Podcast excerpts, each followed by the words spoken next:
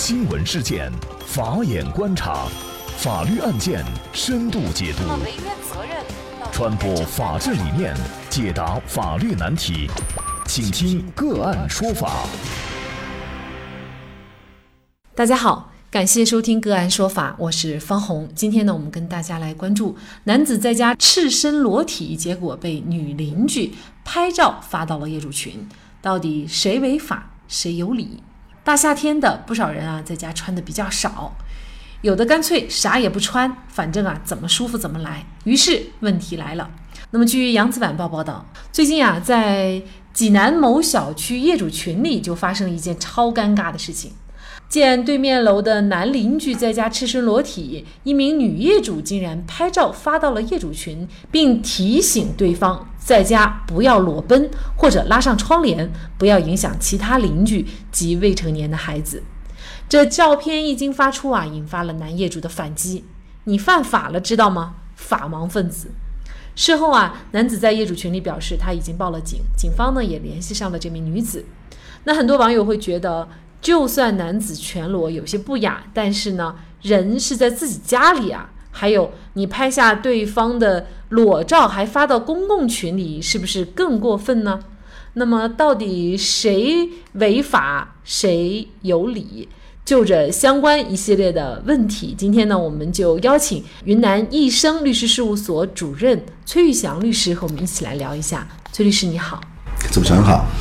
之前我们也听过这样的一个笑话，那么就是说是警方接到一个女人的报警，说是在家里的话碰见了变态，那么就是说是男子在家里面的话就什么都没穿，就晃来晃去，那么警方到了一看，确确实实是对面的住户的话是有男子在家光着身子，那么没有想到这个笑话的话，今天它就变成了现实。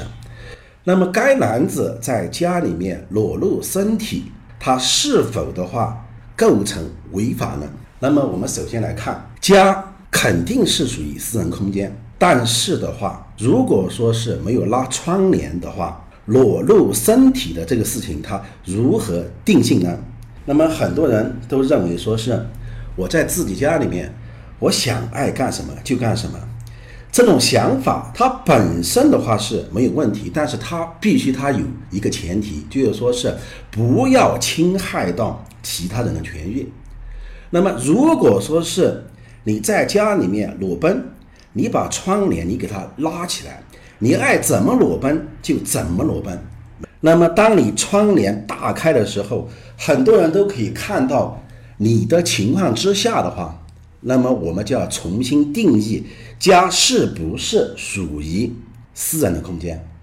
那么当很多人都可以看到的时候，它一定程度上是属于公共的空间。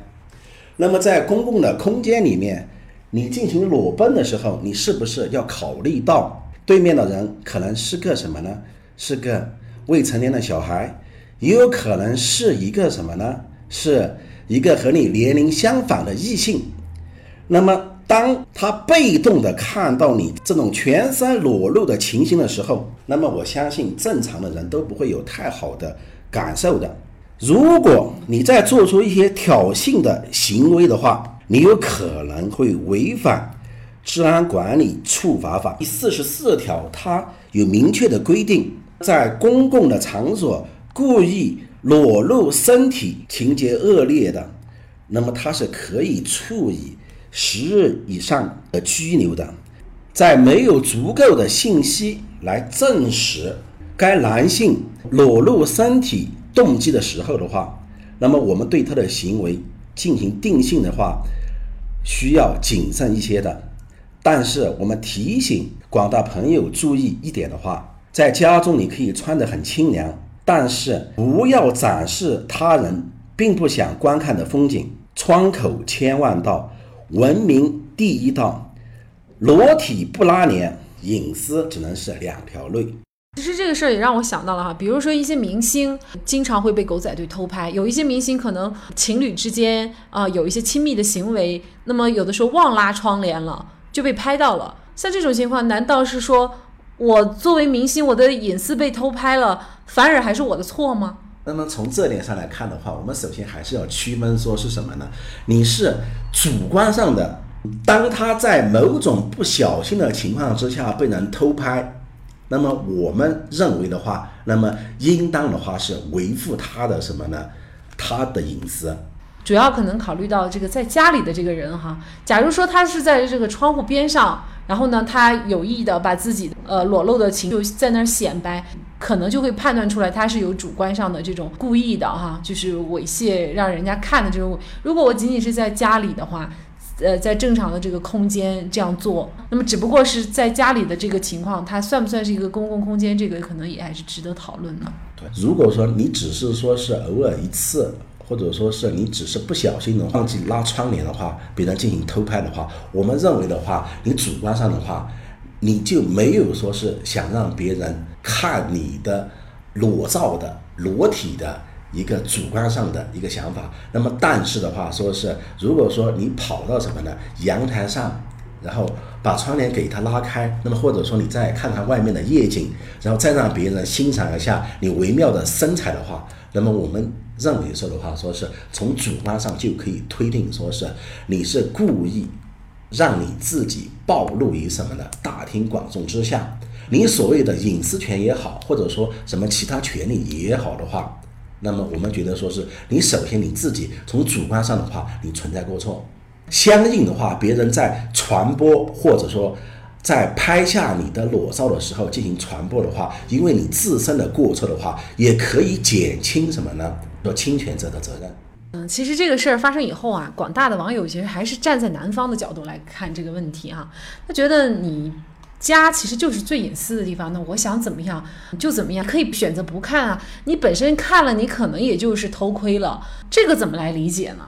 那么毫无疑问，拍照离子的行为，他肯定侵害了。男子的权益，如果说你只是单纯的把对方裸露的行为给他拍下来，你报警处理，提交公安机关来处理，我们觉得拍照的行为没有任何的过错。那么，但是你把拍下来的照片发到群里面去的话，那么整个事件就发生了质的变化。那么你就是用违法的方式去制止了不道德的事情。那么你本身的行为。也违法了。那么《治安管理处罚法》第四十二条，它规定了偷窥、偷拍、窃听、散布他人隐私的，公安机关是可以对其进行拘留，或者处以五百元以下的罚款。那么情节严重的，要处以五日以上十日以下的拘留，可以并处五百元以下的罚款。那么，并且他将照片发到。业主群的行为的话，那么他甚至有触犯刑法的风险。我国刑法第三百六十四条规定，传播淫秽物品罪，如果说是经公安机关的鉴定，该女子所拍的照片的话，如果说是被定性为淫秽的照片的话，那么该女子将有可能被处以两年以下的有期徒刑、拘役。或者管制。那么其实现在还有啊，这个夏天人在家里都穿的少，有一些人他就专门买了一个望远镜，到处去看人家里面的这个情况。那么这种行为也不违法吗？那么在目前的话，我国法律的话对偷窥的行为的话，它尚无明确的界定。那么但是按照具体的情况会有所区别。那么如果说是在公共场合安装摄像头，那么或者说是使用手机拍摄他人的隐私被当场抓获的，那么他也会被处以五日以下的拘留或者五百元以下的罚款。那么情节较重的，那么他也会被处以五日以上十日以下的拘留。如果说他把相关偷窥劝告一下，说是有这些偷窥爱好的朋友的话。偷窥行为适可而止，千万不要触犯刑律。那么，总之一句话，自由要有限度，维权要合法。好，在这里再一次感谢云南医生律师事务所主任崔玉祥律师。那也欢迎大家通过关注“个案说法”的微信公众号，具体的了解我们本期案件的图文资料以及往期的精彩案例点评。另外，您在生活工作当中遇到一些法律问题，都欢迎您通过添加幺五九七四八二七四六七幺五九七四八二七四六七这部电话号码的微信号向我们进行咨询和交流。给大家提供法律问题解答的都是我们节目邀请到的嘉宾了，他们都非常的资深、专业和负责任。感谢您的收听，我们下期节目再见。